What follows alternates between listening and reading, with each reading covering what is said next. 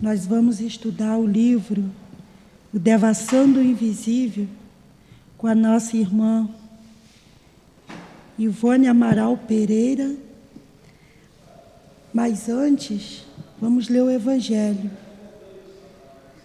Capítulo 5 Bem-aventurados aflitos. O item 5, o item 25 a melancolia. Sabeis por que uma tristeza indefinida às vezes apossa de, vosso, de vossos corações e vos faz achar a vida tão amarga? É vosso espírito que aspira a felicidade e a liberdade e que, ligado ao corpo que lhe serve de prisão, consome, consome console, ser, cadê? Cons, que palavra é assim? Consome, consome-se em grandes esforços para libertar-se dele. Porém, vendo que são inúteis, cai em desânimo. E como, e como o corpo sofre essa influência? A falta de energia, o abatimento e uma espécie de apatia se aponderam de vós, fazendo com que vos acheis infelizes. Acreditai em mim, resiste, resiste com energia a essas impressões que vos enfraquecem a vontade. Essas aspirações por uma vida melhor são inatas no espírito de todos os homens, mas não as procureis neste mundo e agora que Deus vos envia seus espíritos para vos instruir sobre a felicidade que Ele vos reserva, esperai pacientemente o anjo da libertação que deve vos ajudar a romper os laços que mantêm vosso espírito cativo. Lembrai-vos de que tendes de cumprir uma missão durante vossa prova na terra, da qual não podeis duvidar. Seja-vos devo... seja-vos devotando a família, seja real... realizando os, de... os diversos deveres que vos são confiados. Se no decorrer dessa, dessa prova, enquanto cumpris a vossa tarefa, desabarem sobre vós as preocupações, os cuidados e os desgostos. Sede, sede fortes e corajosos para suportá-los. Enfrentai-os sem hesitação. Eles, dura, eles duram pouco e devem vos conduzir para junto dos amigos, por quem chorais, que se rejubilaram com a vossa presença entre eles, e vos estenderão os braços para vos conduzir a um lugar onde não existem os desgostos da terra. François de Genebra Bordeaux. Pedimos a Jesus e pedimos a Deus, pedimos aos espíritos sou altivo que dirige essa casa, a dona Lurdinha. Agradecemos a esse grande espírito a existência dessa casa, a grande casa de amor, Pedimos ajuda a Dona Ivone, a qual nós estudaremos o livro O Devassando o Invisível. Pedimos ajuda a todos esses espíritos que nos ajude, que nos conduz a cada palavra que aqui for lida. Agradeço a esse grande espírito, a essa grande espírito, Dona Lurdinha, a existência dessa casa. Agradeço a Jesus, mas acima de tudo a Deus, que iniciaremos o estudo no livro Devassando o Invisível. Que assim seja. Graças a Deus.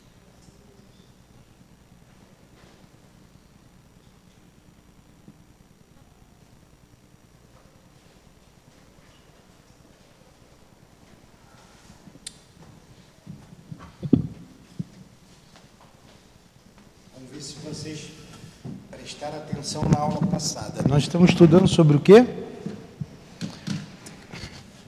como se escreve os romances espíritas, não é? Então vamos fazer uma, uma recordação aqui. Ela disse que alguns escrevem pela incorporação, pela psico, psicografia, intuitiva, semicânica ou mecânica, da audiência, clara audiência, o espírito fala, a pessoa escreve. É, pela intuição, é, pelos sonhos, e ela pela letargia, e ela escrevia, nós vamos ver, ela vai começar a falar dela já já, como ela escrevia os romances. E os romances mediúnicos, eles são, eles têm uma razão de ser. Não pode se escrever de qualquer maneira. Nós paramos na página 121, é isso mesmo? É? Sim, senhor.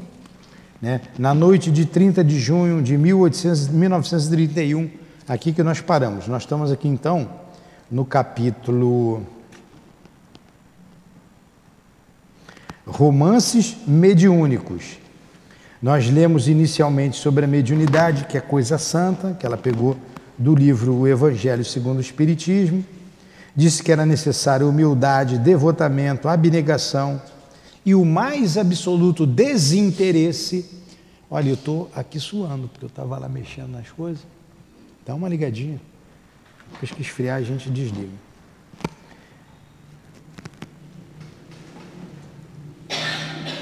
E uma coisa que ela afirmou também aqui, que nós destacamos, ela disse que o médium literário no momento, portanto, teria sido escritor em vidas pregressas, ou pelo menos um intelectual, inclinados às letras e ao belo, razão pela qual na atualidade possuirá aptidão para obter do espaço obras superiores. Então ele tem que ter na bagagem dele um conhecimento passado. Lembram disso? Aí ela falou de um médium que é raríssimo, o médium analfabeto. E ela deu o exemplo de uma senhora do centro espírita, lá em Minas Gerais, que falava coisas belíssimas. E um detalhe: é, ela não sabia ler, mas quando incorporava, agora tinha os erros de português. Tinha os erros de português dela, porque era uma pessoa muito simples do interior mas a mensagem era de alto valor é, moral. Lembram que ela disse isso? Está aqui. Eu vou rever isso aqui, que isso vale a pena. Porque às vezes o médium tem erro de concordância, verbal, nominal. É, é, acontece. Então vamos lá, olha. Nota da médium. Na cidade de Lavras, no período de 26, 1926 a 1930, está na página 109. Conhecemos como médium do Centro Espírita de Lavras uma senhora de cor, cujo coração boníssimo é, soube muito bem assimilar a doutrina dos espíritos, mas analfabeta pois mal sabia assinar o próprio nome e apenas lia com grande esforço as preces contidas no final do Evangelho, segundo o Espiritismo, de Allan Kardec. Chamava-se Eugênia da Conceição e residia numa travessa da antiga Rua do Cônego, recebendo, 109 no meu, recebendo em memoráveis reuniões realizadas por aquele centro presidido então pelo coronel Cristiano José de Souza e o seu vice-presidente, o senhor Augusto Paiva, o espírito Padre Vitor, por meio é observação, é aqui, ó, essa aqui, ó, essa observação, estou lendo aqui. O espírito do Padre Vitor, por meio da incorporação. Essa médium fazia os mais belos discursos filosóficos e de alta moral que jamais ouvimos, os quais às vezes levavam 30 minutos e mais ainda, lembrando efetivamente o sermão de um sacerdote no púlpito de uma igreja. Recebia também o espírito do doutor Augusto José da Silva, que igualmente discursava de modo edificante, embora apresentando assunto e estilo diversos, embora apresentando assunto e estilo diversos. Ao receber espíritos sofredores, essa médium admirável, já falecida, relatava aos presentes a vida do além-túmulo, descrevendo e descrevendo-a como André Luiz hoje nola tem revelado. E de tal forma o fazia que estas manifestações se tornavam altamente elucidativa e instrutiva para os adeptos. Tais discursos, no entanto, apresentavam frequentes erros de português, visto que a médium analfabeta não oferecia maleabilidade suficiente aos espíritos comunicantes para um tratamento mais completo. Então, o que importa é o conteúdo da mensagem. Com certeza, essa médium analfabeta, em outra encarnação, foi uma escritora, amante da, das belas artes. Então, o espírito tirava do conteúdo dela, do espírito imortal, o que ele passava. Agora, ela não sabia falar direito. Né? Isso não, não desafirma a mensagem. Não desafirma. Se o doutor Bezerra passar uma mensagem através da, da, da médium Ivone, a mesma mensagem através do Divaldo, a mesma mensagem através do Chico, nós vamos ver a me mesma mensagem, o mesmo conteúdo, o mesmo é, valor moral, porém de maneira diferente. Porque são três espíritos diferentes. Passar pela Dilane, vamos supor, vai ser o mesmo valor, porém o médium é diferente. E o médium é, como diz lá o Leon Denis, no Invisível. Ele é um como se fosse uma como a luz que passa através do vidro claro, através do vidro âmbar, através do vidro vermelho, através do vidro azul. O médium é o filtro.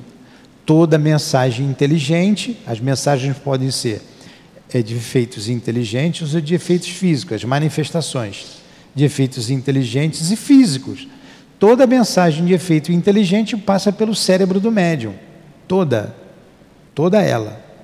E se passa pelo cérebro do médium, é o médium que interpreta. Ele vai dar o seu colorido àquela mensagem. Ficou bem claro isso, né? Nós falamos isso na semana passada, vimos até o que é o médio literário no livro dos médios. Kardec retrata muito bem isso. É,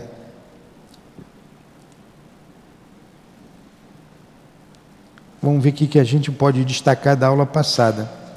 Eu queria ver aqui, achar o que é necessário para uma comunicação é, mediúnica.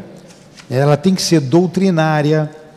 É, é, não é fácil escrever uma mensagem, escrever uma literatura espírita. Por isso, nós temos que analisar tudo que a gente lê, com, a, com as obras básicas na cabeça e no coração, analisar o que os outros espíritos dizem. Uma outra, um outro detalhe que nós vimos na semana passada. Alguns espíritos fazem questão, então eles escolhem o médium para manter o seu estilo literário. Parnaso de Além Túmulo, do Chico. Então, quem analisava ali a Manuel Bandeira, via que era Manuel Bandeira. Quem, o espírito que fosse, que, que, man, passa, é, que passava a mensagem através do Chico, ele deixava o seu estilo. Alguns espíritos não se preocupam com isso, como o Camilo, ela cita o Camilo. O Camilo quer passar é, a mensagem do mundo espiritual, até porque ele é um espírito é, comprometido com a lei de Deus, né? era pelo menos na época. E também os médiums. Então tem esses espíritos, daqui a pouco a gente fala dos médios. Ela citou, por exemplo, Leon Denis. Leon Denis não escreve, porque ele mantém o seu estilo próprio, ele não quer que, que, que seja deturpada a sua maneira de escrever. Quem escreveu as obras de Leon Denis foi Leon Denis, inspirado. Então ele não passa por médio nenhum. Embora esse livro aqui, a gente sabe, o livro Memória de um Suicida, foi ele que colocou ali a doutrina espírita, através da Dona Ivone. Foi um livro escrito, escrito a três mãos. A Dona Ivone, o médium, o Camilo, Castelo Branco narra a história, e Leon Denis coloca ali a doutrina espírita. Essa belíssima obra. Médium. Tem médiums que vêm em missão, como Chico, né? beleza, né? de literatura, e ela fala dela mesma, que é um espírito endividado com a lei de Deus, é um livro, um espírito comprometido. E como a Dona Ivone trabalhou. Então, basicamente isso que eu queria ler aqui, que tem que ter na literatura, eu não vou ficar procurando para não, não perder o tempo aqui com vocês, eu ficando calado. Mas a gente destacou bem na semana passada. Sim, Está aqui algo que eu vou destacar ainda. Eu acho que é esse aqui, ó, que eu sublinhei. Eu vou ler na página 115, Adilane. Na 115. A gente está na 121, 120, mas eu estou revendo alguns conceitos da aula passada e retrasada. Ó, eu vou ler aqui no, no finalzinho do, do primeiro parágrafo. Daí porque de um instrumento mediúnico obter obras pouco de poucos autores, pois o trabalho é sempre melindroso e difícil, exigindo do médium, olha, o médium espírita, viu? Exigindo do médium, exigindo do médium não, exigindo o máximo de qualidades harmoniosas de um e de outro, do médium e do espírito, tais como, encontraram aí? Amor à causa. Estou na página 115. Ali embaixo desse da continuidade do parágrafo da página anterior, lá embaixo. Ó, daí porque de um instrumento mediúnico obter obras pouco, de poucos autores, pois o trabalho é sempre melindroso e difícil, exigindo o máximo de qualidades harmoniosas de um e de outro tais como amor à causa, vontade, pureza de intenções, humildade, paciência, perseverança, desinteresse de toda e qualquer natureza, mormente o desinteresse monetário, renúncia e até mesmo o espírito de sacrifício, o que deixa entrever não ser fácil a um encarnado, assim comungar tão intensamente com entidades elevadas da espiritualidade. Vocês estão vendo? Lembram disso que a gente ratificou na semana passada aqui? Então, não é pegar, eu vou escrever, o espírito baixa e ele sai escrevendo. Olha quantas qualidades requer, não só do espírito, mas também do médium. Então, são madrugadas e madrugadas, que eles gostam de escrever na madrugada, que é mais tranquilo, que esses médios, como Dona Ivone, o Chico, trabalhavam, o próprio altivo no receituário.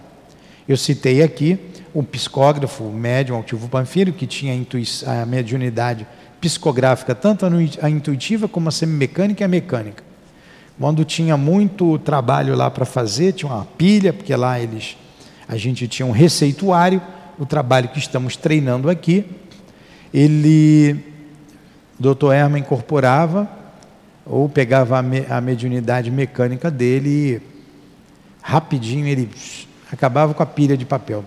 E nós sabemos que o Vitor Hugo quis fazer um romance através do altivo. Então ele tinha a qualidade que pede aos, aos, aos médiums romancistas.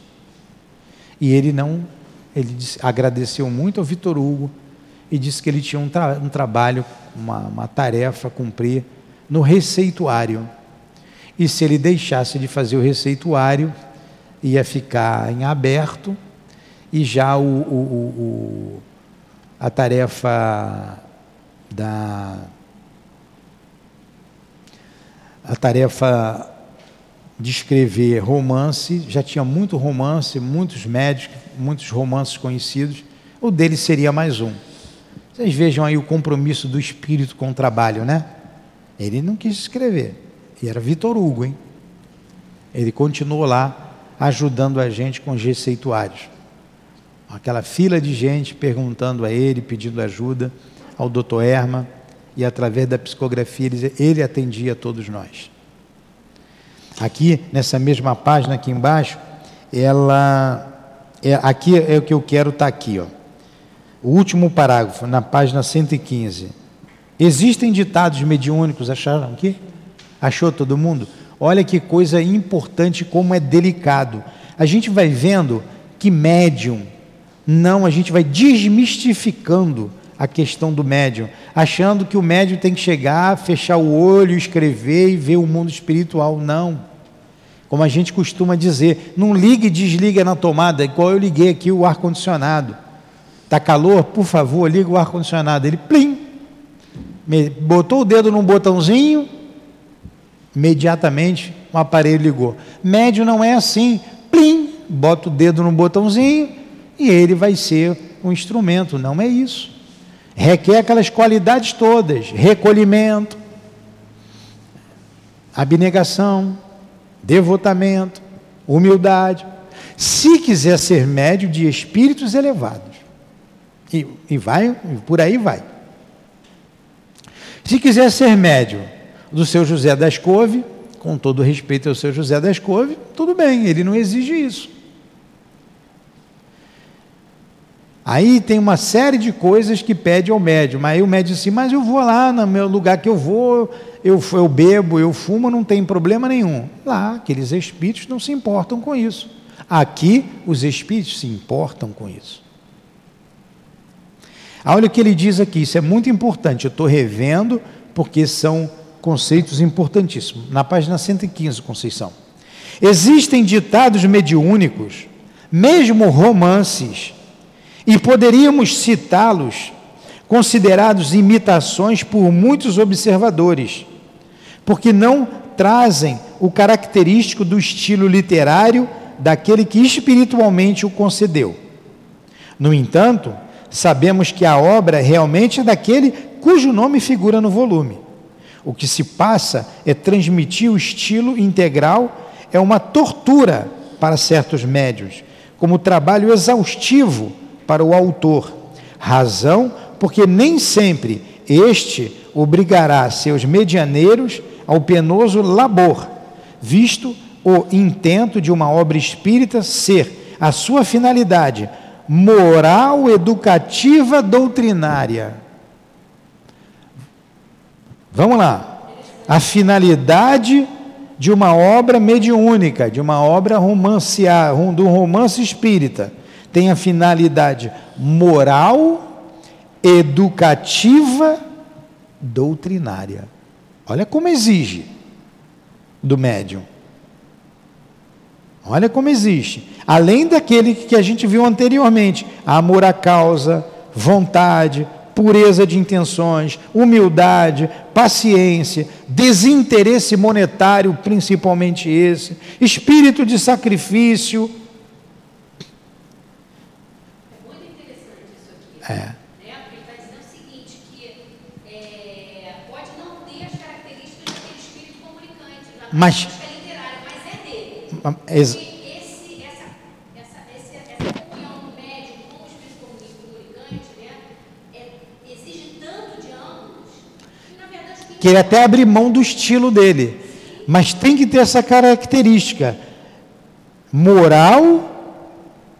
É, sem óculos é fogo, às vezes eu tento. Moral, educativa e doutrinária. Tem que ter isso. É fácil escrever um romance mediúnico? É, é. Pois é. Por isso, é, a gente tem que ter muito cuidado com o que lê. Ah, eu li isso. No outro dia, uma pessoa falou uma coisa aqui na palestra que eu, eu pensei, isso não é doutrinário. Onde que ela viu isso? E era um erro. Ela fez uma colocação equivocada. Chamei e falei: vem, onde é que você leu isso? Ah, eu li na obra básica. Não, não, não, me mostra na obra básica. Eu vou procurar. Eu tenho certeza que não está, mas pode procurar. Ah, foi uma obra então doutrinária. Procura a obra e me mostra. Eu quero ver. Que obra doutrinária é essa? Então, por exemplo, você tem os livros de Rochester. Belíssimos, eu adoro Rochester. É gostoso de ler. Você pega um livro daquele e você entra madrugada dentro lendo para acabar o livro. Mas não é doutrinário. André Luiz é doutrinário, porque ele tem como base Kardec. Dona Ivone é doutrinária, tem como base Kardec. E pode ver que sempre começa as obras dela aqui com uma, uma, uma pergunta do livro dos Espíritos, ou algo do livro dos Médios, ou do livro do a Gênesis, como foi colocado nesse capítulo. Cada capítulo começa com uma nota das obras básicas, ela não foge disso. Então, não é simples, não é fácil. Fala, Conceição. Quer falar alguma coisa? Não? Acho que isso é uma característica do médium, né? É. É. ele segue dizendo isso, né? É. O médium recebe o ditado, transmite o papel, mas empregando a linguagem dele. Dele, dele médium. Exatamente isso. Vamos lá. Isso aqui eu queria destacar. Aí nós fomos vendo mais para frente. Deixa eu ver aqui mais alguma coisa que eu posso destacar que a gente estudou.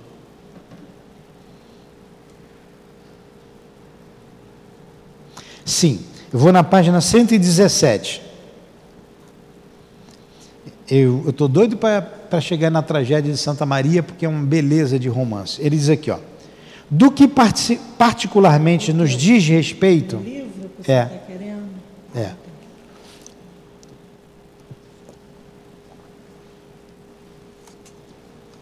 Acharam? Sim. Na 117, ó. No que particularmente nos diz respeito, lembraremos que o livro A Tragédia de Santa Maria, por nós escrito sob a direção da entidade espiritual Adolfo Bezerra de Menezes, trabalho em que tivemos a maior facilidade de recepção entre os que nos tem cabido transmitir, ofereceu-nos todas as modalidades possíveis de um ditado mediúnico Olha como ela escreveu Tragédia de Santa Maria através do Dr. Bezerra. Ou o Dr. Bezerra escreveu através dela. Visão antes e no momento da recepção, audição, psicografia isolada, desacompanhada da, versão, da visão e audição, psicografia acompanhada dos outros fenômenos de intuição, acompanhada de visão. Consideramos essa época de nossa existência, foram quatro meses, das mais felizes entre as poucas horas ditosas que fruímos deste, neste mundo, dada a suavidade, o enternecimento das faixas vibratórias que nos envolveram durante o período consumido no ditado do trabalho. Então, tragédia de Santa Maria, ela levou três meses, não é isso? Quatro meses? Quatro meses. Quatro meses. Não, foi o doutor Bezerra. Ela era levada, ela via a situação, voltava para escrever, usava a psicografia, às vezes a psicografia e vendo a cena, às vezes só a psicografia. É um médium com muitas possibilidades. Por isso a beleza desse livro, como toda obra, todas as obras delas são belíssimas. Então, a gente sempre aconselha a gente saber a história da Dona Ivone e entender um pouquinho mais da doutrina espírita, as obras O Drama da Bretanha, O Cavaleiro de Numeé e Voragens do Pecado. Tem uma sequência. Tem uma sequência. Drama da Bretanha, acho que é o Cavaleiro de Numeé e depois Voragens do Pecado. Vê a sequência aí, Luiz. Por que, que você não viu ainda, Luiz? Quando eu falei a primeira vez, na, na segunda você já tem que ver. A sequência desses três livros que eu sempre confundo. Voragem do Pecado é o primeiro. Acho que é Cavaleiro do, Me, do e o Drama da Bretanha. Que a gente vê. Tem um amor e ódio também. É. Não, tem depois o, o é, Leila, a filha de Charles, que conta a história dela também ali. Porque ela é o personagem nessas três obras. E Leila, filha de Charles, que ela não escreveu. Não foi através dela, foi através de um outro médium. Mas muito interessante, muito excelente obra. Já ah, chegou já, né? Hã? Já chegou Leila? Nós pedimos, mas está é, ali, a, a, quem pedimos não tinha, a editora não tinha, mas vai pedindo, vai pedindo, daqui a pouco vem. A gente pediu Leila, filha de Charles, pedimos Memória de, de Padre Germano, que é uma delícia de se ler. Tinha aqui, o, o, o Guilherme leu um, adorou, comprou os cinco livros que tinha aqui para dar de presente para os outros. A gente ficou sem. Agora a gente está pedindo, não tem. Memória de um Padre Germano. Gosto muito também, Cristo Espera por Ti, do Balzac. Não é da Dorivone, tá? Outro médium. Mas as obras dela nós temos todas aqui. Com, com, do Chico, né? É. E o, o, Leila, filha de Charles, é, a gente pediu, não tem aqui. Não tem. Engraçado, a gente estava querendo ler, a dona Ivone falou para Dilane ler. E eu procurei uma porção de livraria, não tinha no Leon Denis, não tinha em livrarias ali, fui no Barra Shopping, fui na outra shopping, não tinha. Aí passou umas, uns 15 dias eu procurando o livro, quase um mês, um pouquinho mais. Aí chega aí Eloá com o livro. Nilton, você já leu esse livro aqui?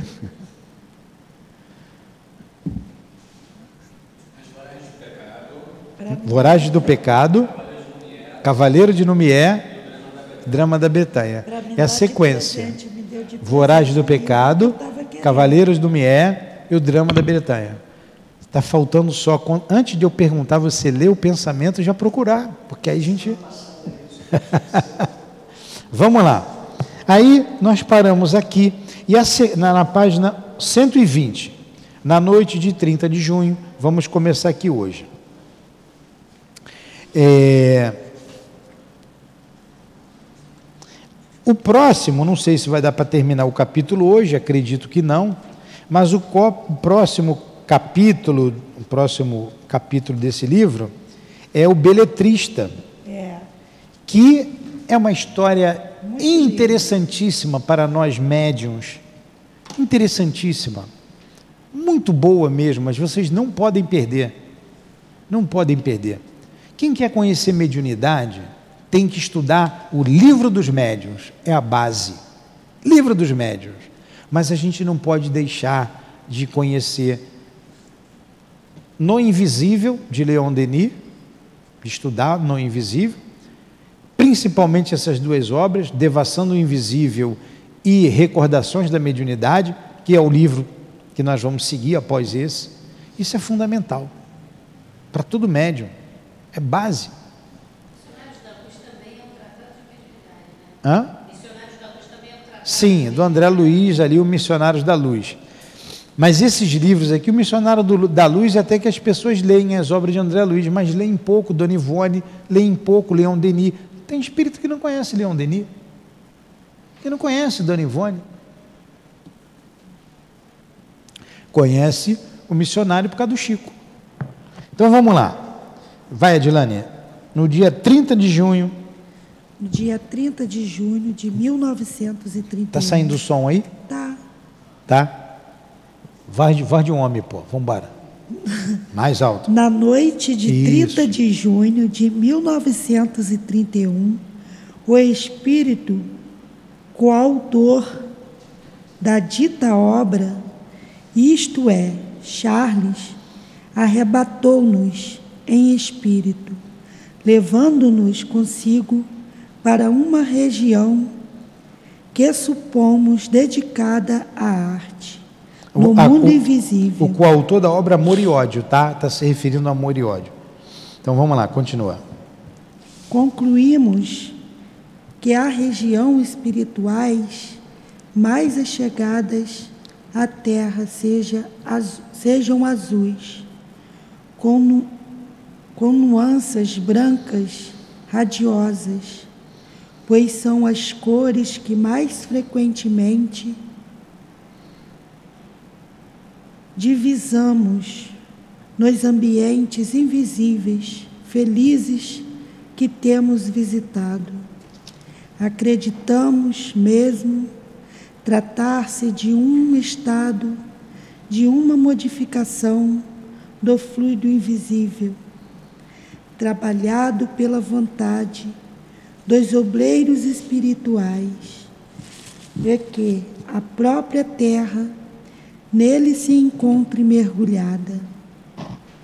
O acerto é que, arrebatados pela entidade protetora, bem cedo nos reconhecemos pairando em local florido, espécies de parque ou jardim, artificialmente delineado, verdadeiro cenário celeste no qual nenhum traço de beleza faltava.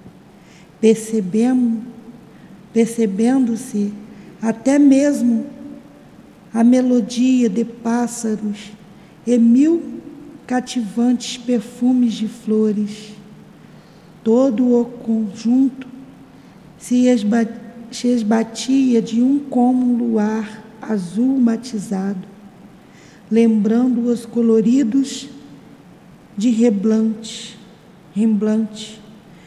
Isto é, partindo de tons mais fortes, como sombreados, sombreados, para de, descrescerem de coloração gradativamente até o branco cintilante, pois essas nuances são luminosas, como neblinas que se iluminassem por lampadários caprichosos. inteligentes, caprichosos. Então ela foi arrebatada por Charles e levada a uma região que ela achou que era uma região dedicada à arte no mundo invisível. Então ela está falando das belezas. O tom é azulado, de cor azulado, com algumas, algumas cores cintilantes, mais claras, brilhosas. Então ela descreveu o ambiente que ela viu dedicado às artes no mundo espiritual. E ela disse que essas regiões mais próximas à Terra têm a cor azulada. Tá? Continua, Dilane. Nessa encantadora estância encontravam-se Vitor Hugo e Frederic Chopin. Vendo-os, nenhuma surpresa nos assaltou, pois não temos memória de quaisquer surpresas que nos assaltassem durante tais escapadas espirituais. Presente estava igualmente a entidade Gaston, que figura da obra como a sua personagem central. Acreditamos que, nos ambientes esclarecidos do espaço, quando um dos seus habitantes ou componentes se prepara para a reencarnação, os que ficam lhe, lhe ofere, oferecem festividades de despedida, homenagens que dão em resultado essas solenidades espirituais, nas quais o belo atinge proporções inconcebíveis. À mente humana por mais arti artisticamente dotada que seja, visto que o belo do invisível, que o belo do invisível é a paganagem, é a panágio do virtuoso, é a panágio do virtuoso, do moralizado, do moralizado do coração humanitário e fraterno, já identificado com as vibrações inerentes aos verdadeiro bem. Ah, então ela está continuando falar, a falar dessa região belíssima. E quando chegou lá, encontrou Vitor Hugo e Chopin. Ela não se assustou com a presença deles, até porque Chopin. E Gaston também. Estava sempre perto dela.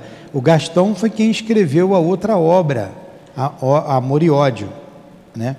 O Gaston estava lá também. E ela disse que esse ambiente é indescritível, a beleza que ela viu no mundo espiritual. E só é apanágio, quer dizer, só quem tem elevação moral né, que está, que consegue visitar esses lugares. E ali ela também crê que era um local de despedida de para espíritos que iriam reencarnar, esses artistas que vêm reencarnar. Interessante, né? Então vamos lá, vamos, vamos continuar.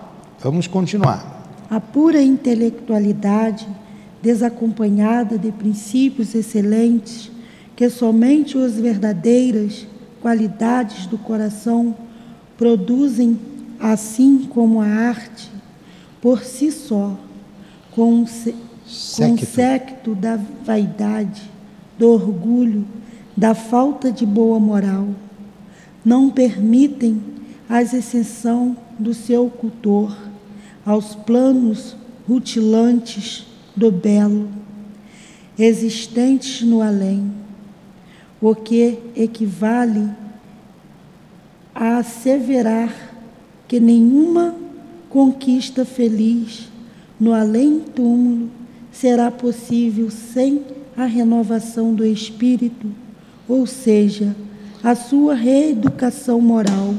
O belo sem moral não é o belo, eles então, não têm acesso a essas regiões.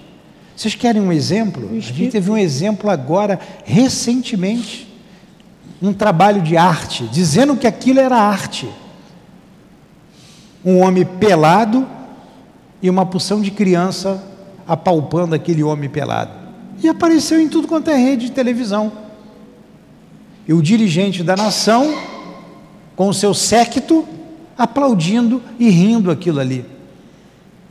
Quando nós vimos bem recentemente um monte de, de, de, de homens e mulheres nus, um com o nariz no traseiro do outro, circulando, aquilo era obra de arte, aquilo era arte. Que arte é essa? Que arte é essa? Só se for a arte das cavernas. É a arte das cavernas. É a arte das cavernas. então, grau. vamos ler de novo esse parágrafo para vocês entenderem e compararem, que isso está na cabeça de vocês, que isso foi bem recente. Uma vergonha. Dá, dá, a gente desliga, a gente vê uma vez, não quer ver mais aquilo ali. Chocante, terrível. A pura intelectualidade acompanhada de princípios excelentes. Desculpem, a pura intelectualidade desacompanhada de princípios excelentes, que somente as verdadeiras qualidades do coração produzem, assim como a arte, por si só, com o séquito da vaidade, do orgulho, da falta da boa moral, não permite a ascensão do seu cultor aos planos rutilantes do belo existente no além. Entendeu, Carlos? A importância da moralidade? Vocês estão vendo a importância da moralidade em todo o fenômeno mediúnico? Em tudo que a gente faz na Terra? Aonde vão beber essas, essas, o que eles chamam de arte? No mundo espiritual? Em que região do mundo espiritual eles vão? Quando você vê as folias de carnaval, as, as máscaras horrorosas, aonde eles vão buscar aquilo ali? É em nome da arte. as, as danças sensuais, aonde eles vão beber isso? Aonde eles vão buscar a letra de determinadas músicas que chocam o decoro? Não é nessas regiões de beleza, de belo. Existe o belo, existe a, a, arte, a beleza é divina. O belo faz parte da obra divina, da obra de Deus. Mas alguns espíritos vão buscar o feio e dão o nome disso de arte. Bem atual. Hã?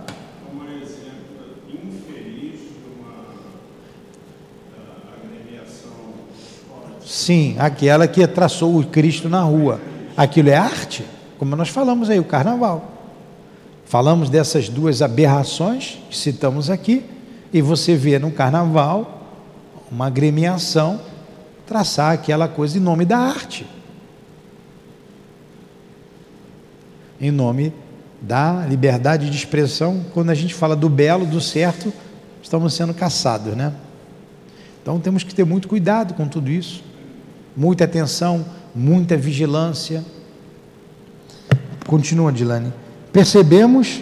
Percebemos que Vitor Hugo presidira presidiria presidiria a tarefa de Gaston, Gaston.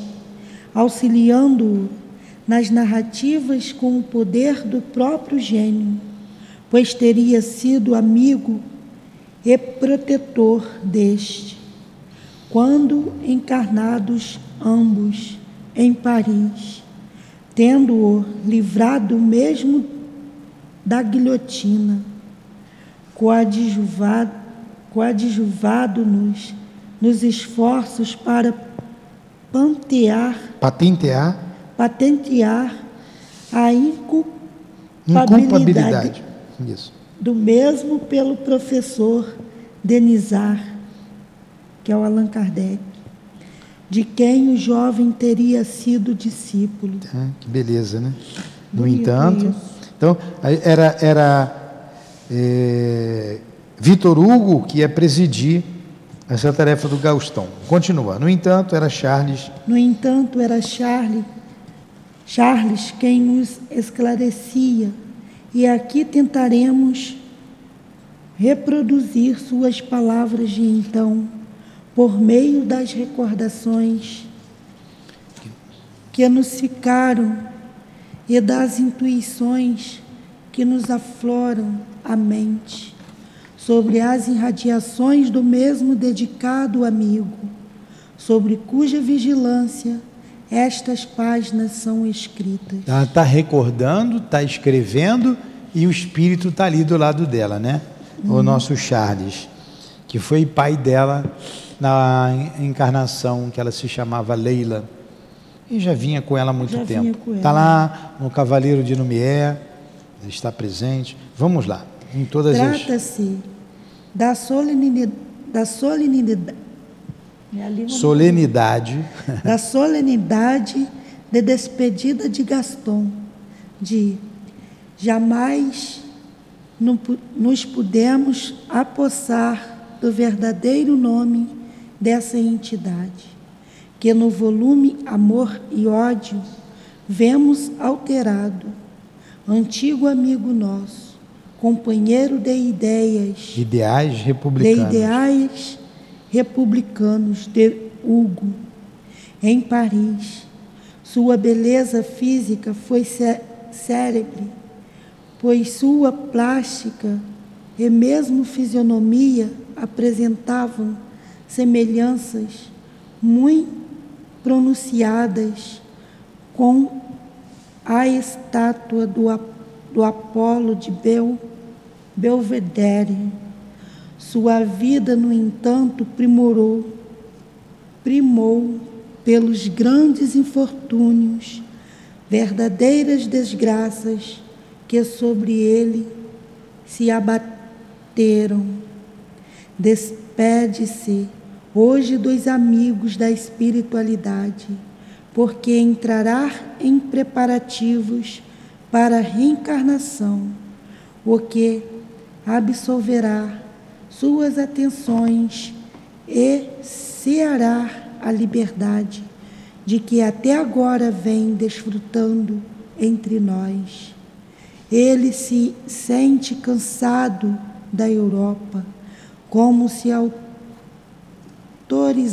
aterrorizado, aterrorizado. dos férreos costumes, dos preconceitos excessivos, do materialismo desanimador ali existente, e reencarnará por isso no Brasil, de cujas plagas se enamorou para novos ensaios de progresso, a sombra generosa do Consolador, que lhe acalentou o coração nos dias dos, do passado. Então, então ele tá, deve estar tá reencarnado aqui no Brasil, né? O Gaston. Não, já voltou. Já voltou? Já. Já desencarnou? É, tá é bom aí, que ó. fala com ela. Esse aqui é o Belvedere, o Apolo, é o deus Apolo.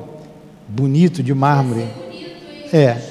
Gastão devia ser bonito. Já veio, já voltou? Já voltou. Eu pensei que fosse eu, o Apolo. Já veio, já voltou. Então, a gente vai conhecendo, né? Hã? Mas ele escolheu aonde ia encarnar. Sim. Isso é uma conquista. Sim. A conquista. É conquista, mérito também, o mérito não, faz não, você. Aqui está nitidamente, aqui vocês não, não, não escutaram a leitura, não? Ele cansado, ele, ele, ele usou muito mal a Europa, ah. entendeu? A, ali. É, por... Releia o parágrafo. Sim, vamos reler. Mas, e aí impuseram ele a reencarnação no Brasil. É. Então vamos lá. Mérito, tem que diferenciar a palavra conquista de mérito. O mérito é o esforço que você faz para vencer determinada é, dificuldade. Mérito, o mérito está no esforço. A conquista, você já não tem mais mérito. Ela está além. Ela está além. É, nós estamos aqui no mérito, na luta, né? No mérito. Então vamos lá. Essa ele, palavra é muito utilizada no livro dos Espíritos, várias teve, vezes as pessoas não, entendem para vir para cá, tá? É, é, ele tinha os seus méritos, sim. Ele não. poderia não ter conquistas, mas méritos tinha. Nenhuma das duas coisas. Jesus tinha mérito ou. Espera um pouquinho, Adilane. Jesus tinha mérito ou tinha conquista? Jesus é conquista. Jesus tinha as conquistas dele. Ele não fazia esforço para nada. Quando a gente faz esforço, mérito, quando aquilo é natural na gente, conquista. Tá? Então, tanto aquele que tem méritos quanto aquele que tem conquista, ele pode escolher uma, uma nova reencarnação, ele pode opinar. É, ele diz aqui que se tá? do Brasil. É. Vamos retornar o parágrafo aqui como a Dilane quer. Pode retornar. É. Ele não teve mérito. Nós, nós vamos ver, rever aqui, a Dilane. Provavelmente já viveu antes no Brasil, porque diz assim, ó, que acalentou o coração nos dias do passado. É. Vamos ver aqui, fala.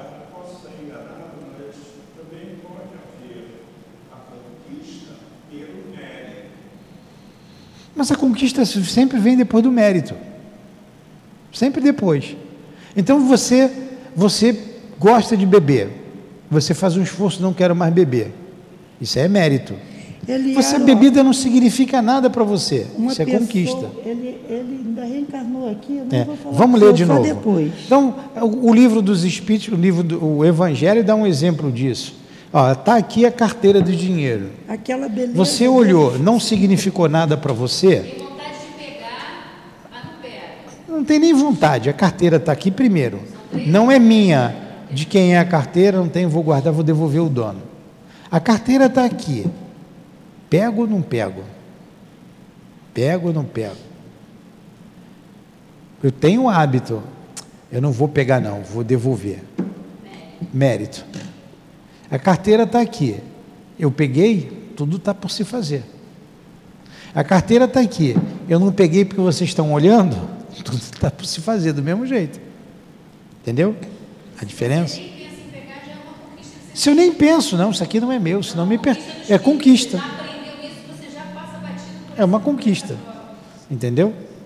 O que não é meu não me pertence, não vou pegar o que não é meu, isso é conquista. Vamos lá, Dilane, atender a Dilane aqui agora. Vamos lá. Lê, lê aí. Trata-se aí, era lá naquele lugar bonito, né, que eles estavam. É Europa. Vamos ver. Trata-se da solenidade de despedida de Gaston. Gaston de, aí não deu o nome dele todo.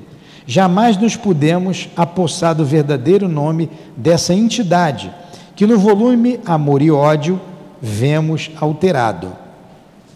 Ele faz parte, é um personagem lá do volume Amor e Ódio, né? É. Eu não li Amor e Ódio. Eu comecei, a- eu comecei a ler umas duas vezes e não, não li. E estou relendo, peguei, comigo, peguei essa semana. um. Eu comecei a ler para você, não lembra? É, quem, quem é de Leon Tolstói. E quando ele começa contando, quando logo da desencarnação de- dele, de Leon Tolstói, aí ele ele vai no mundo espiritual, ele vê um homem conversando, tem um grupo sentado em torno dele, ele se aproxima, ele se sente partícipe daquilo que receberam e deixaram ele se chegar, e aquele homem é nada mais é do que Zaqueu. E Zaqueu, não é isso mesmo? Você que já leu Amor e Ódio? Não, eu tenho livro lá É. Zaqueu está falando ali sobre, eles pedem para relembrar da época de Jesus. Zaqueu vai relembrando. E ele diz ali naquele livro que ele conviveu com Paulo de Tarso. E o livro continua, eu parei ali. Eu parei ali. Eu vou ver se essa semana ainda eu termino de ler. Porque eu tenho esse livro muito tempo guardado e não li. Interessante, eu peguei esse livro hoje, conforme eu peguei, mas eu estou relendo é, Nosso Lar. Né? Aí eu falei, vai ficar para É. volta. Então vamos lá. Então ele é um personagem ali. Vamos lá. Sua beleza física, né, do Amor e Ódio, antigo amigo nosso, companheiro de ideais republicanos de Hugo em Paris. Sua beleza física foi célebre, pois sua plástica e mesmo a fisionomia apresentavam semelhanças muito pronunciadas com a estátua do Apolo de Belvedere. Sua vida, no entanto, primou pelos grandes infortúnios, verdadeiras desgraças Tá que sobre eles se abateram. Então a vida dele foi difícil. A Dilane observou bem, muito difícil. Eu tô. Despede-se hoje dos amigos da espiritualidade, porque entrará em preparativos para a reencarnação, o que absorverá suas atenções e cercará e cerceará a liberdade de que até agora vem desfrutando entre nós. Então a liberdade no mundo espiritual. Ele aqui reencarnou, depois eu vou falar com o senhor, não posso Tá. falar. Ele, então, estava desencarnado, ele teve uma vida na França, era muito bonito, tanto que comparou com a estátua de Belvedere, É. que é o deus Apolo. né? Mas ele teve uma vida muito difícil, uma vida desgraçada, como colocou aqui, ó, uma vida de infortúnios, Por- Porque é, Ó, de des- Sua vida, no então, primou pelos grandes infortúnios, verdadeiras desgraças que sobre ele se abateram. A gente não sabe o que é, foi uma vida difícil. Então ele vem reencarnar por causa dessa vida anterior. Aí vai perder a liberdade no mundo espiritual, certo? Então, ele se sente cansado da Europa. Viveu muitas vezes lá como que aterrorizado dos férreos costumes, dos preconceitos excessivos, do materialismo desanimador ali existente. E reencarar, reencarnará por isso mesmo no Brasil, né? Por isso no Brasil, de cujas plagas se enamorou, para novos ensaios de progresso, a sombra generosa do Consolador, que lhe acalentou o coração nos dias passados. Eu agora fiquei imaginando, acho que não é uma dos personagens do Memória do Suicida junto com a Não, não, não. É porque você deve ter confundido com aquele que fazia a biografia de Leon Denis, é Gaston Lucy, é um outro Gaston. faz a biografia de Leon Denis. Tem um livro biográfico muito bom do Gaston Luce. Quem quer saber direitinho sobre a vida de Leon Denis, lê lá o Gaston Luce. Mas não é aquele Gaston. E no Memórias não fala de nenhum Gaston. A gente não sabe. Mas encarnou e já desencarnou, segundo a dona Ivone, né? Mas não está escrito aqui. Vamos lá. Agora ficou entendido, né, Dilane? Entendidíssimo. Todo mundo entendeu? Vamos continuar. Deseja ele narrar sua história por intermédio do feito mediúnico e oferecê-la à mocidade da sua futura pátria, como lição esclarecedora que mostrará aos jovens descuida descuidados do cumprimento do dever, até onde poderão levar as inconsequências de uma juventude leviana, que aconteceu lá na Europa, é. e, des e desregradas. Seus mentores espirituais aprovaram a pretensão, visto que o intento o intento seria de utilidade geral. Todavia, Gaston de, não obstante intelectual, primoroso na espiritualidade, não possui o poder mental. É. Nem Vamos, eu li errado. Eu dei na, desculpa, eu errei.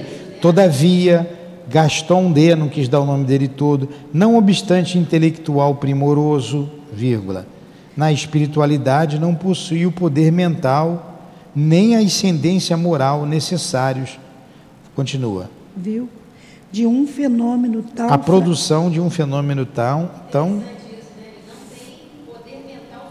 transcendente e complexo. E, e complexo, tal o da criança, o da criação transmissão e conclusões morais, filosóficas, adequadas a uma obra educativa, em moldes evangélicos espíritas, e por isso não concede diretamente ao médium o que se tornou de há muito seu ardente desejo.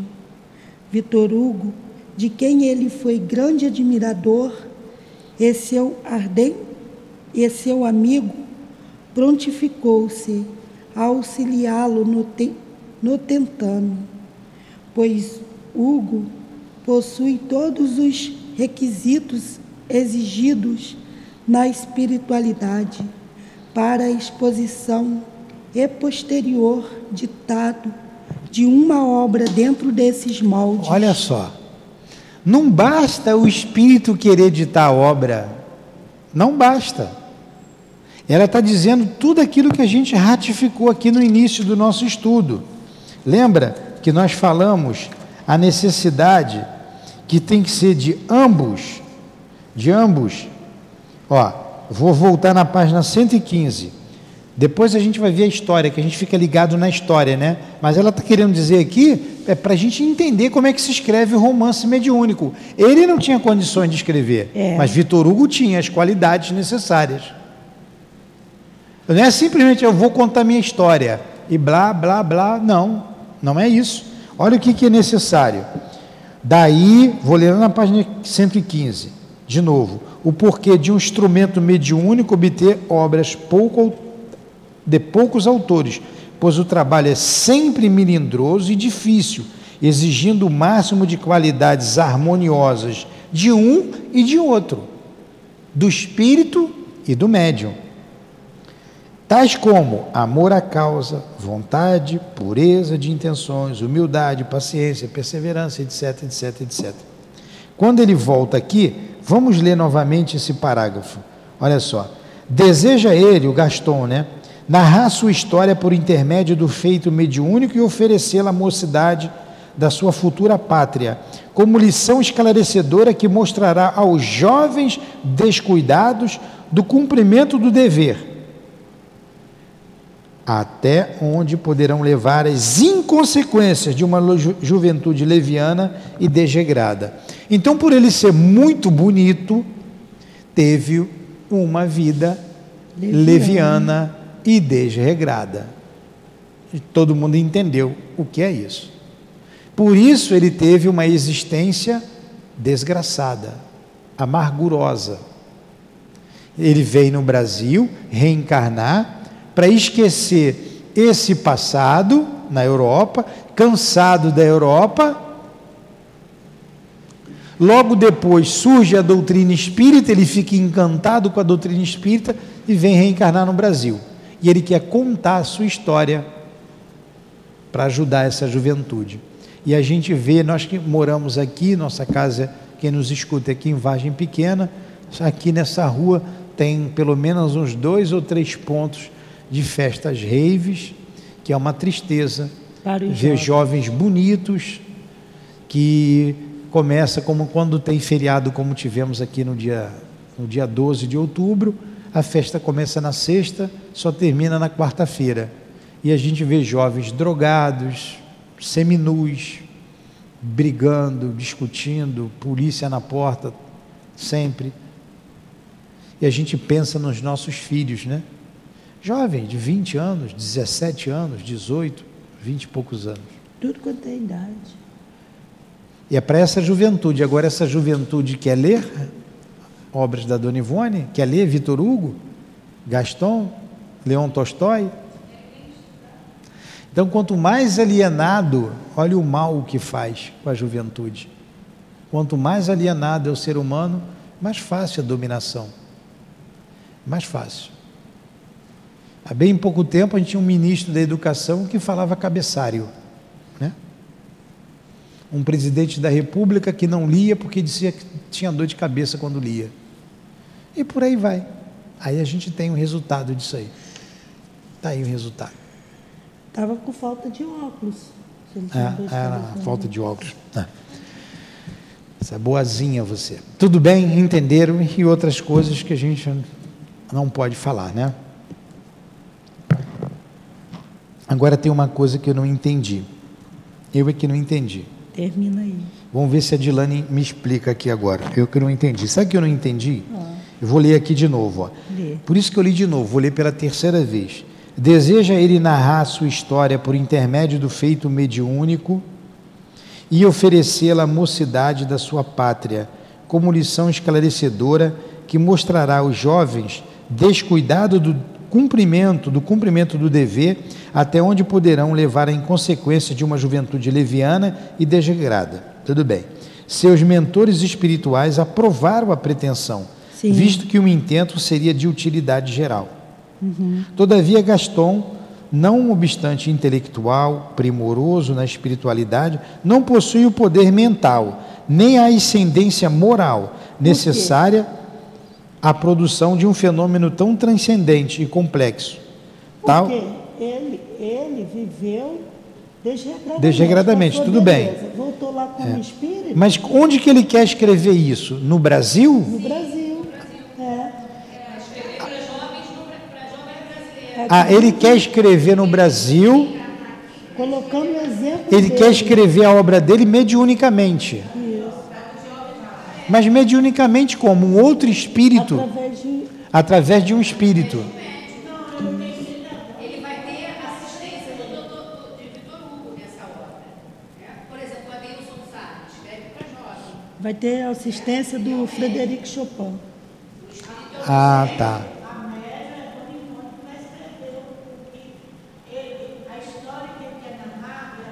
A Dona Ivone que vai escrever.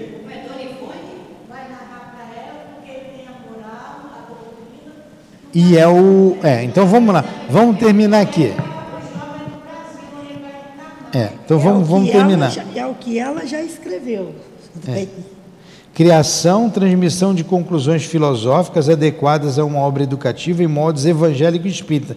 E por isso não concede diretamente, por isso não concede diretamente ao médium o que se tornou de há muito seu desejo ardente. Ele não pode escrever, ele está na pátria espiritual. Vamos lá. Vitor Hugo, de quem ele foi grande admirador e amigo ou-se auxiliado no tentame, pois Hugo possui todos os requisitos exigidos na espiritualidade para exposição e posterior ditado de uma obra dentro desses moldes. Então é Vitor Hugo que vai escrever. Mas não é ele que será o médio. É, mas ele já, ele não no Brasil. Ele vai escrever para médios do Brasil. Pode ser Vitor Hugo através da Dona Ivone narrando a história dele. Através do Chico. Então não é amor e ódio, porque amor e ódio quem escreve é Leon Tolstói.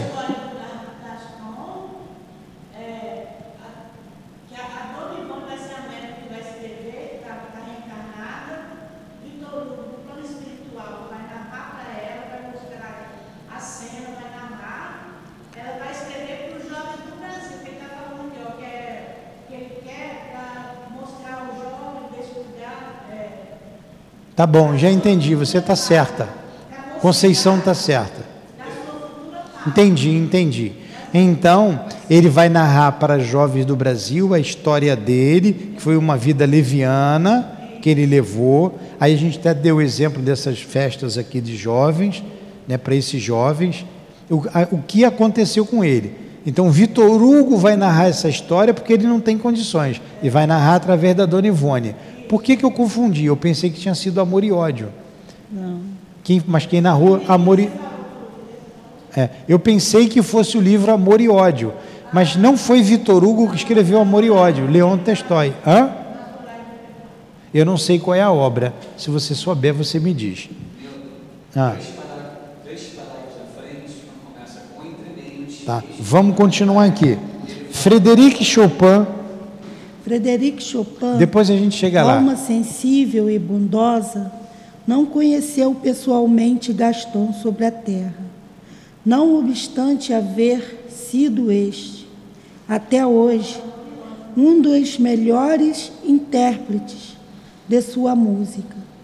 Porém, afeiçoou-se a ele no espaço visto que Gaston fora admirador sincero do seu gênio. Assim sendo, colabora aqui, no momento, com a sua arte, para homenagear o amigo que, que se, se, despede. despede. Até aí está bem claro, né? Ele, não, Chopin não foi. É, não conheceu ele na terra, terra, né? não conviveu com ele na terra mas Gaston Lúcio era intérprete das obras de Chopin. Por isso Chopin o admirou. É, vamos continuar. Quanto, Quanto a, mim, a mim, que milito de, de preferência na, medi, na mediúnico. Peraí. Não. Quanto, Quanto a, a mim, mim, que milito de preferência na terra, incumbido merece, mere, merece mercê de delicados mercê deveres, delicado deveres de procurar um cérebro mediúnico espírita para as necessárias experiências, pois a presente reunião é composta de entidades convictamente espíritas. Arrastei-te até aqui, visto ser esse o meu dever eles levaram ela lá. Levaram ela lá porque ela que escreveria o romance. Eu também sou um tolo, né? Em vez de ler, fiquei falando antes. Pois é. É porque eu estava. Mas vamos lá. Como teu assistente espiritual que sou, entretanto, para o, o ditado que se verificará neste momento, precisará o médium ter conhecido a França e lá vivido pela época a que o assunto se reporta. Pera, deixa, deixa eu ler, Dilane, para eu pegar aqui. Eu também, por causa do, da, da, da, entonação, é por isso que eu não estou pegando. Deixa eu dar a entonação para eu compreender, Dilane. Vou voltar aqui. Quanto a mim, que milito de preferência na terra, incumbido, mercê de delicados deveres, de procurar um cérebro mediúnico espírita para as necessárias experiências. Pois a presente reunião é composta de entidades convictamente espíritas. Arrastei-te até aqui, visto ser esse o meu dever, como teu assistente espiritual que sou. Entretanto, para o ditado que se verificará neste momento, precisará o médium ter conhecido a França e lá vivido pela época a que o assunto se reporta. Precisará igualmente ter vivido na Itália, particularmente em Florença, por ocasião de um episódio ali desenrolado, assim como precisará ter conhecido a aristocracia de uma forma ou de outra, através das reencarnações, pois que, a não ser assim, dificilmente encontraríamos em seus arquivos mentais ou subconsciência elementos para positivarmos o que irá ser narrado. Falo-te particularmente uma falo-te particularizando uma obra a ser modelada. No entanto, os informes que te ofereço são a regra geral para os demais labores dessa espécie. Além disso, a parte doutrinária evangélico-espírita, sendo móvel de uma outra, de uma obra literária mediúnica, deverá ser assaz cuidada, e ao médium será, pois, indispensável possuir conhecimento de tais matérias, a fim de tornar possível acionarmos sua mente a nossa vontade, por meio do mecanismo das vibrações, das sugestões e etc. Como vês, o ditado de um romance, de qualquer obra mediúnica, é trabalho fatigante e penoso para os doadores do além. Razão pela qual insistiremos em aconselhar aos médios, em geral, incansáveis esforços em prol da aquisição dos conhecimentos da causa em que laboram, caso se interessem realmente pelos ideais em apreço. Bonito. A senhora que quer escrever aquela história que a senhora me disse, tem que estudar muito, Já tá viu? Escrita, só tá? Pode, só tem Daqui que a 40 anos a senhora escreve. Então, já está escrita já. Olha só, precisa de um médium para escrever a história dele que conhecesse a França na época em que ele viveu, que conhecesse a Florença na Itália, que conhecesse a aristocracia da época e a Dona Ivone viveu naquela época e conheceu isso tudo. E ela foi levada lá, acende a luz ali de fora.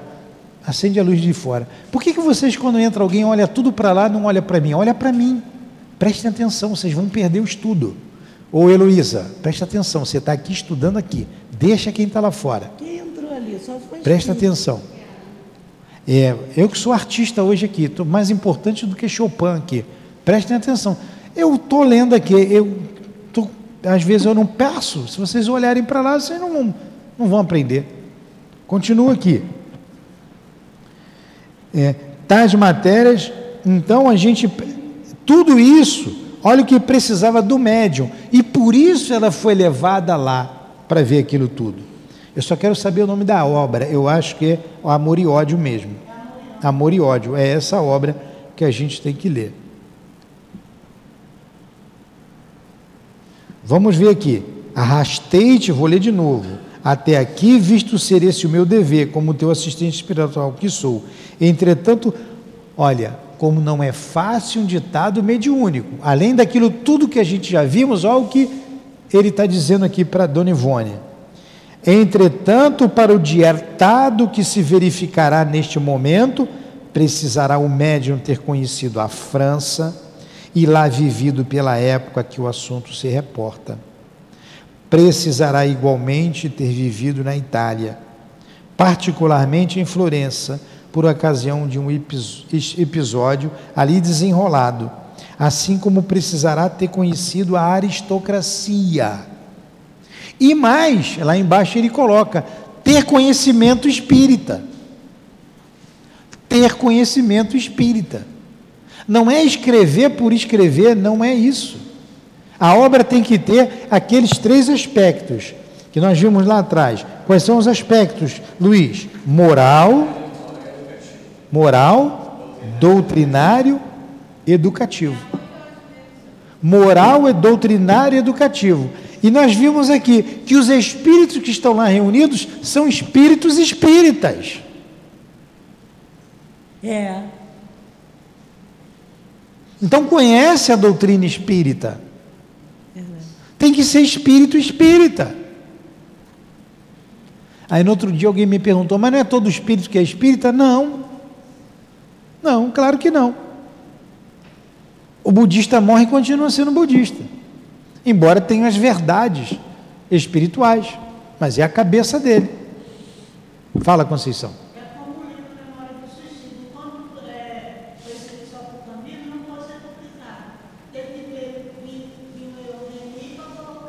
é, A doutrina espírita.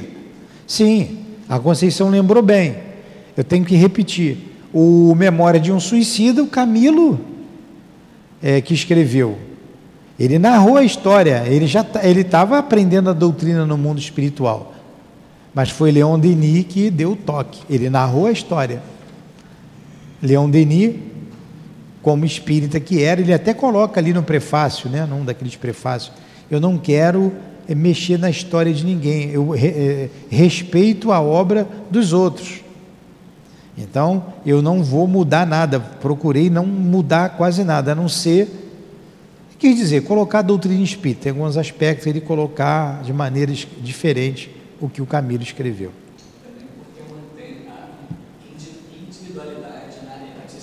Isso, isso. Eu respeito ao outro. Então vocês estão vendo, vocês estão aprendendo, eu também estou aprendendo. Nós estamos aprendendo o que é a doutrina espírita. A pureza doutrinária, como se escreve um romance. Porque tem uma porção de obras que a gente não deve, não deveria sequer ler. E são obras que dizem lá ter um espírito. E tem sim. Mas que espírito é esse? E que médium é esse?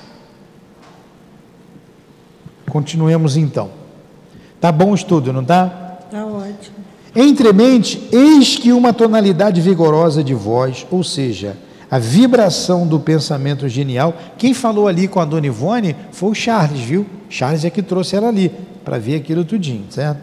Entremente, eis que uma tonalidade vigorosa de voz, ou seja, a vibração do pensamento genial de Vitor Hugo, repercutiu poderosamente em nossas potências espirituais, dando a entender exatamente a frase inicial do primeiro capítulo do drama que seria procurar publicado sob o nome de Amor e Ódio.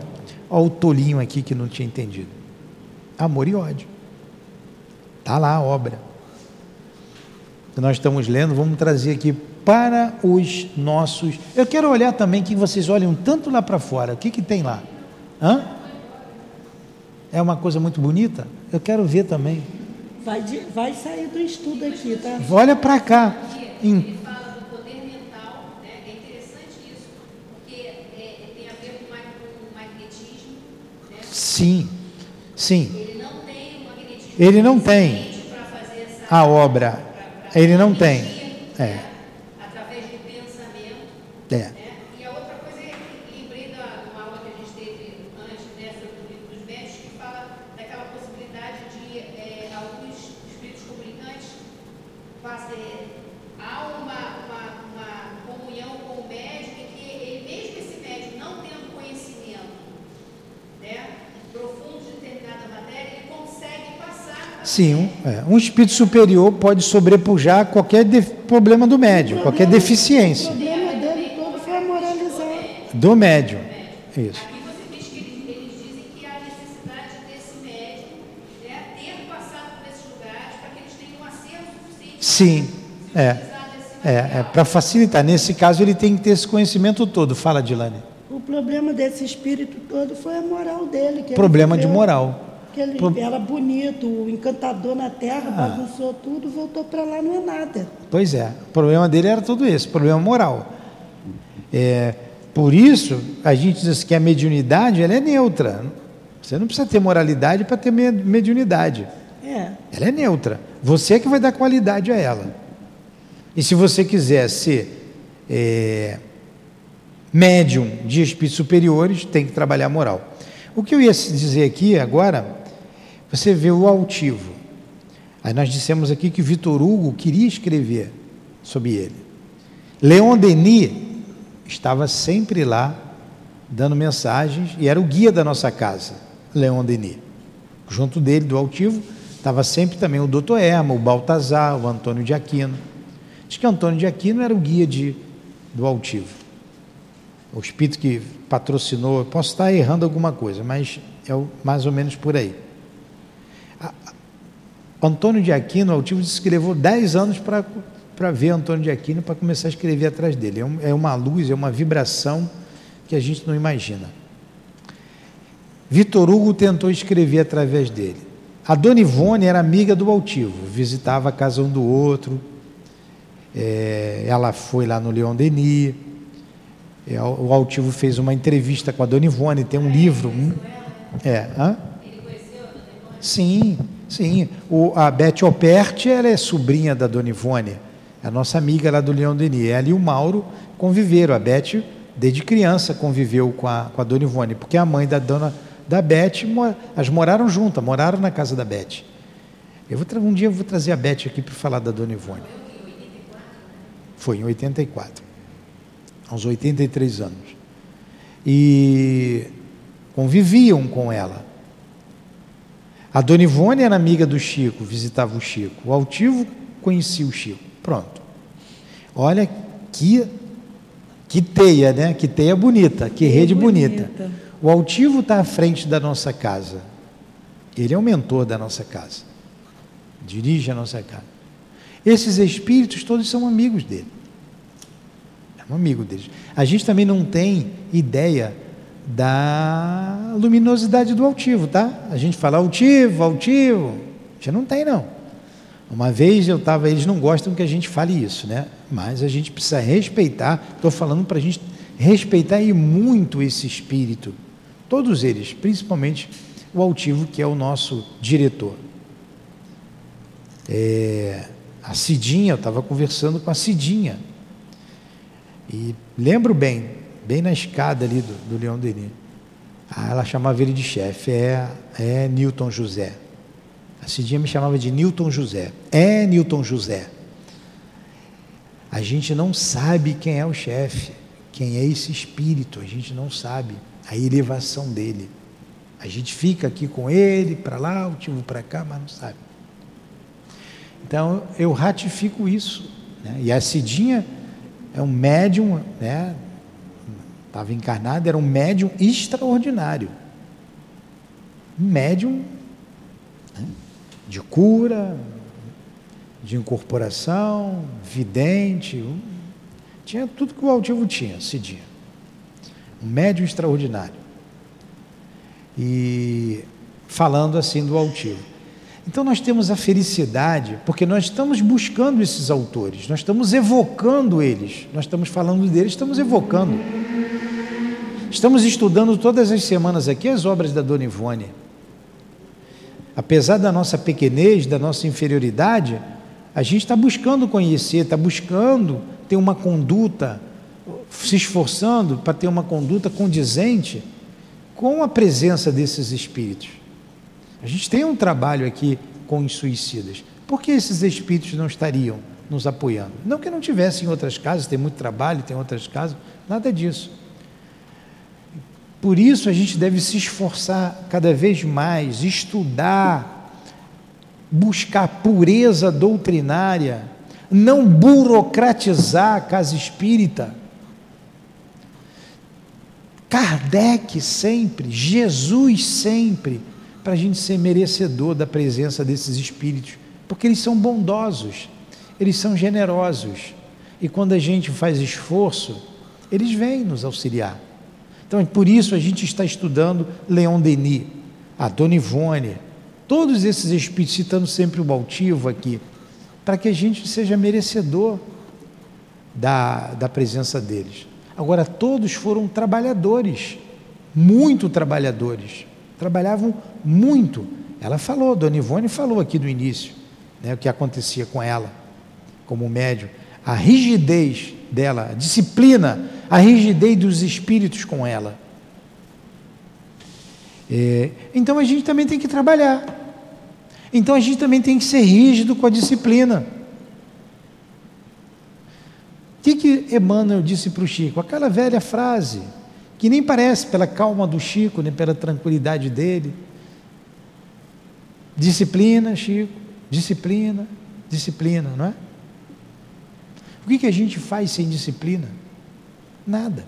A gente não mantém nenhum casamento se não tiver disciplina, nenhum trabalho se não tiver disciplina.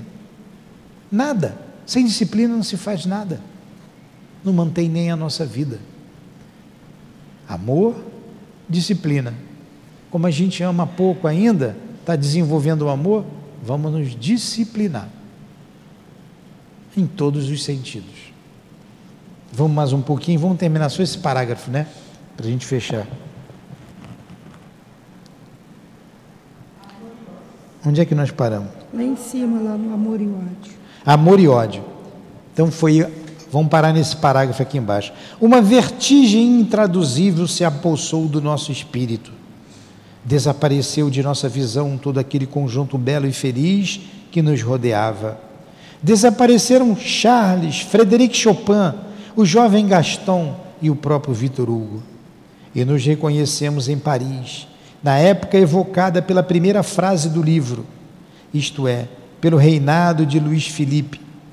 Desenrolou-se então a história sob o irresistível influxo do grande Hugo, que a narrou e cuja voz ouvíamos sempre, forte e dominadora, sem todavia vê-lo. Sua palavra, portanto, tornou-se vida, cenas, fatos, dramas, sequências, admirável de uma realidade incontestável. Nós nos víamos presentes em todas as cenas, quais espectadores mudos do imenso drama, sem contudo perder nossa atual personalidade. Sentíamos, porém, ecoando em nossas sensibilidades as emoções e impressões que os personagens deveriam viver, permanecendo as mesmas emoções, como que impressas em nosso ser, incomodando-nos mesmos, afligindo-nos, até que a obra foi escrita e terminada. Então ela foi levada às cenas em espírito, vendo e sentindo tudo, todos os dramas, para poder escrever a obra. Então, eu agora entendi tudo. A minha cabeça, que já está meio que o tico e teco, as placas colando, confundiu amor e ódio do nosso querido. Termina esse logo aí. Do nosso querido irmão Vitor Hugo. O que eu estou lendo de Leon Tolstói não é amor e ódio. Não. Não. O Nixon, pega amor e ódio ali para mim, por favor, na livraria. Velho é um problema, né? A gente vai ficando velho, vai ficando meio. Ó, a chave. Esse é o problema sempre, a chave. A chave. Tem carteira, tem chave de carro e tem a chave dali. Entenderam? Não dá para a gente ir além, Dilane, que a gente já está com uma hora e meia de estudo. Uma hora e trinta e cinco. Nem, passo, nem parece, né? Muito bom o estudo. Então, Aí a gente continua daqui. Eu vou hoje, se tiver força, eu vou pegar firme no amor e ódio.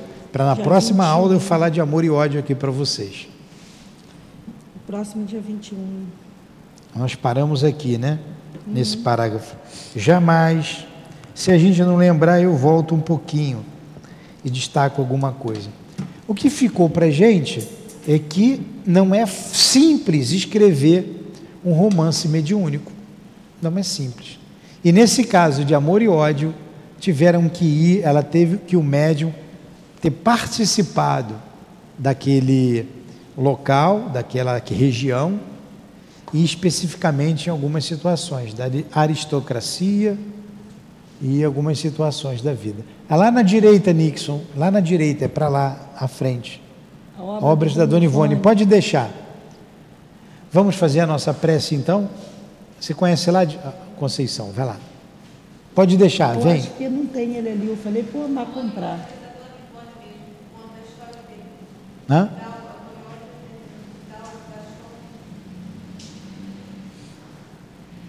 Vamos fazer a nossa prece então? Não tem nem o que perguntar mais, né? Tem não, pedi o Omar para comprar, Tá. que tinha acabado ali, não tinha não. Uma moça veio comprar. Achou? Acende um pouquinho.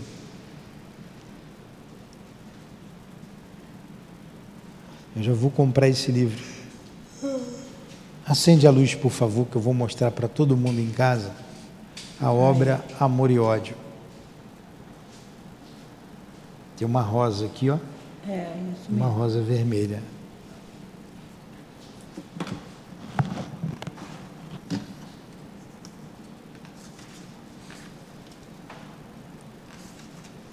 É isso aqui mesmo. Belíssimo. E já vou ficar com ele que eu vou comprar. Prometo a vocês que na próxima aula eu vou contar essa história. Então vou ter que ler até a semana que vem, certo? Conta a história não, tá ciente da história. Eu não estou lendo Amor e Ódio. Quer contar, eles não, tem que comp- eles não vão comprar. Estou lendo o outro do Leon Tolstói. Vamos. O senhor está lendo aquele Nixon. pequenininho, né? Não.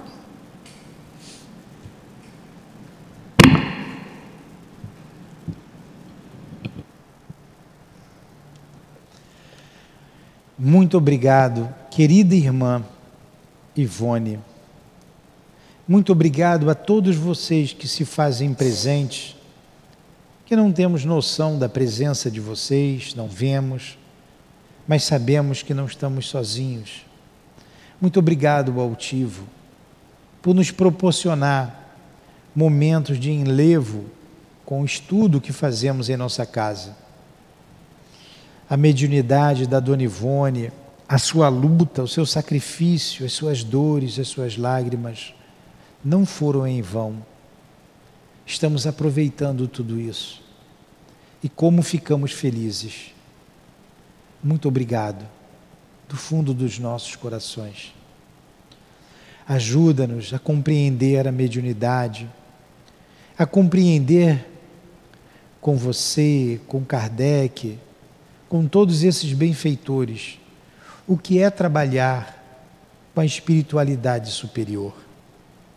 Agradecemos, acima de tudo, a Jesus, o nosso Mestre maior, por pelo Consolador prometido, por tudo que faz por nós, a sua misericórdia, o seu amor pela humanidade terrena. A nossa gratidão a Deus, o Criador de nossas vidas, que nos fez perfectíveis e nos dá todas as chances, todas as possibilidades de chegarmos à perfeição um dia.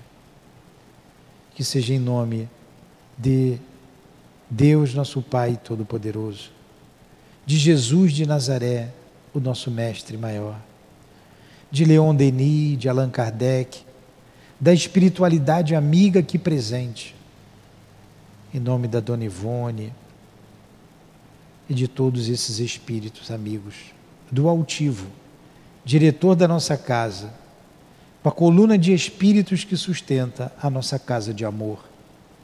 Em nome do amor, do nosso amor, a quem eu sempre dedico o meu suor.